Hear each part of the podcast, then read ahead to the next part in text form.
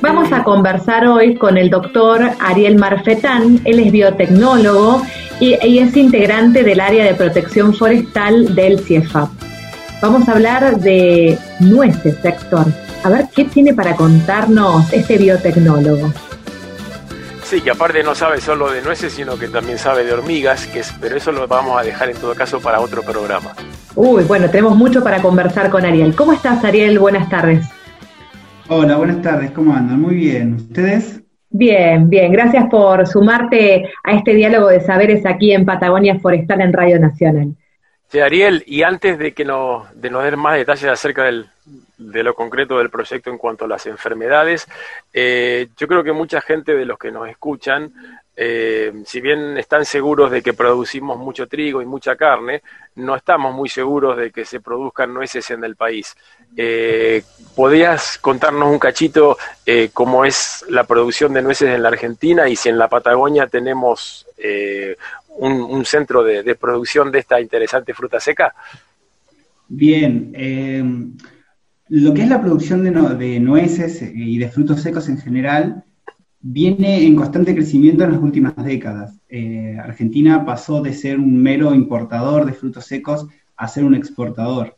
Eh, hay como dos grandes núcleos de producción, uno en la región de Cuyo, que es el principal eh, productor del país y exportador, y, seguido a ese es el, núcleo productivo de Patagonia, principalmente en lo que es el valle productivo de Río Negro, ¿sí? un valle medio y algo en, algo en la zona de, lo que sería Beltrancho, el Choel, toda esa zona de, de Río Negro hay, hay muchos productores, además está, hay un clúster de productores eh, que tienen una superficie muy importante y producen unas cuantas toneladas, tanto para consumo interno y, algo para exportación. Pero o sea que son las, coincide con... no es una actividad menor. Es interesantísimo lo que decía, o sea que coincide más o menos con el área de, del Río Negro donde se producen las famosas frutas de pepita y carozo, manzana, pera, durazno, que sería por ahí, por esa zona. Es exactamente en esa zona, solo que son algunos productores que ya hace algunos años eh, fueron retransformando su producción y pasaron a, la fruta de pepita al fruto seco. Eh, siendo el, no es uno de los importantes, pero también se está, produciendo, se está produciendo avellanas, eh, creo que hay algo de almendras también en menor medida, pero bueno, es una transformación del valle productivo pasándose a otro, a otro tipo de producciones. Muy claro, muy claro, gracias. Ariel, eh, comentaros, bueno, cuáles son los problemas que suelen tener en estos productores en frutos secos. Ahí entiendo que por eso se acercaron por alguna problemática en particular eh, con la producción al CIEFAP. Claro, eh, Básicamente lo, que se, estaba viendo a campo es que los árboles, bueno, el, nogal tiene eh, un, ciclo, pierde las hojas en invierno. Entonces, en primavera vuelve a, generar todas las hojas nuevas y a mitad de temporada empieza a producir el fruto y el árbol se seca entero, empieza, muere sin llegar a producir la fruta. O pasa lo mismo a veces con medio árbol.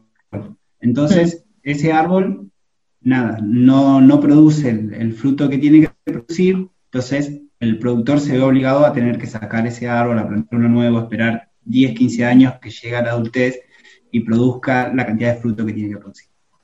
Eh, ellos no tenían muy en claro cuál era la enfermedad. Eh, ellos me comentaron que había venido un, asesor de afuera en algún momento y le había dicho que tal vez sea una enfermedad de, por Fitóstora. Fitóstora es un, un pseudo-hongo, un homicete, que entra por raíz y, mata todo el sistema con el que la planta conduce el agua, básicamente. Entonces la, planta muere, muere se, seca y muere. Eh, es la misma que produce el mal de ciprés, ¿no es cierto? Es el mismo género. El mismo género. Hay muchas especies de fitóstora, todas causan enfermedades en plantas distintas. Eh, bueno, entonces un poco la, idea del contacto de ellos fue eh, dos cosas puntuales. La primera, eh, identificar bien el, agente que causa la enfermedad. Y la segunda, el, segundo objetivo, yo me especializo en control biológico. Entonces, eh, la segunda cosa era desarrollar alguna estrategia para el control biológico de esta enfermedad. Bueno, e-, esos son los dos objetivos que, que plantamos inicialmente. ¿Y, cómo empezaron a trabajar? Bueno, a partir de la identificación de la problemática, entiendo de que deben haber primero propuesto em, buenas prácticas o algunas acciones a seguir hasta desarrollar la segunda parte que mencionaste recién y después vamos a ahondar sobre eso. Claro, eh, lo primero que hicimos, como bien dijiste, fue ir a relevar los campos, a ir, a evaluar realmente cuál era la incidencia de esta enfermedad y a caracterizar, eh, pudimos caracterizar los géneros y las especies que causaban esta enfermedad. Y segundo, sí, a, recomendar prácticas de manejo para que reduzcan la incidencia mientras estamos desarrollando las estrategias de control.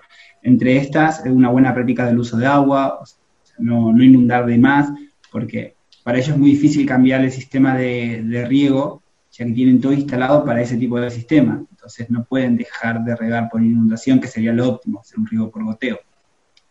Pero no obstante, sí recomendar un uso eh, eficiente del agua, tratar de anegar lo menos posible, eh, e inundar lo menos posible. Básicamente identificaron eh, la causa de la enfermedad y están encaminados está encaminada la forma de controlarla y de una manera biológica natural sin usar demasiados químicos. Exacto. al momento de, identificar, identificamos que no, o sea, que sí había problemas de fitóftora, pero que no era el único problema. Eh, pudimos ver que, además del género fitóftora, hay un, segundo género que se llama Phytopitium, que también se caracteriza por ser eh, fitopatógeno, y casi tan problemático como Fitóftora en, estos casos. Entonces, bueno, nada, son diferentes especies de Fitóftora y diferentes especies de Phytopitium que en conjunto están causando esta enfermedad. Mm. Entonces, bueno, eso, ya nos, además pudimos aislar estos, estos patógenos para poder hacer ensayos en laboratorio con mayor eficiencia. Mencionabas hace un ratito eh, que están trabajando en una estrategia de eh, biocontrol.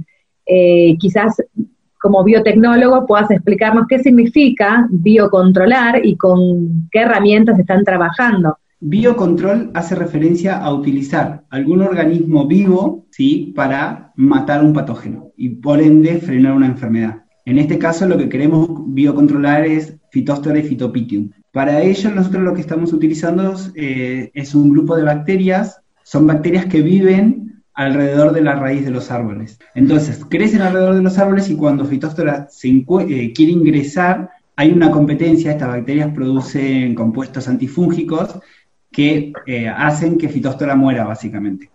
Entonces, de esa manera reduce la capacidad de Phytophthora de ingresar a la planta.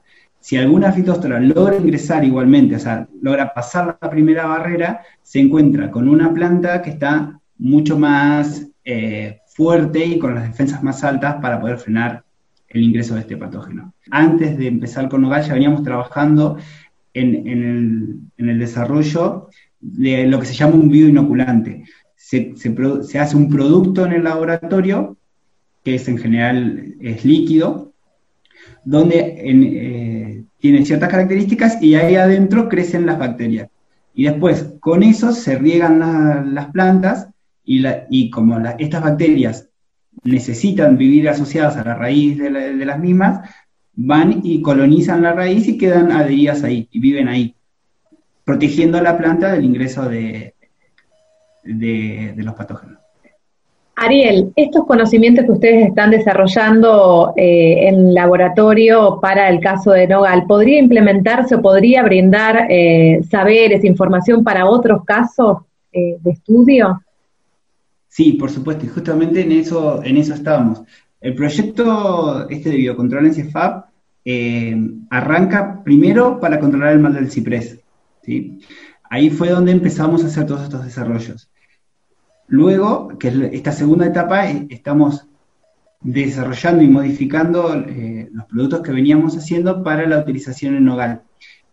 En esta interacción con, la gente de Nogal se involucraron productores, asociaciones como el INTA, eh, y ellos mismos empezaron a proponer otros sistemas productivos de Patagonia que están con la misma problemática.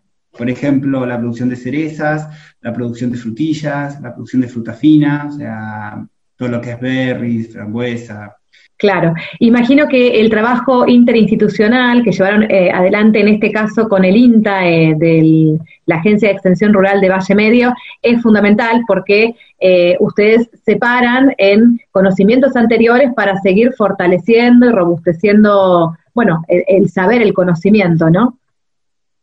Por supuesto, eh, la colaboración del INTA fue fundamental en este proyecto, básicamente porque cada una de las partes fue aportando cosas distintas. Ellos tienen eh, mucho, mucho conocimiento, mucha fortaleza sobre el manejo agronómico, sobre el comportamiento del campo, y ellos que están todo el tiempo interactuando con los productores, tienen otro, mm, otro feedback, otro retorno de otra retroalimentación con, la gente del campo.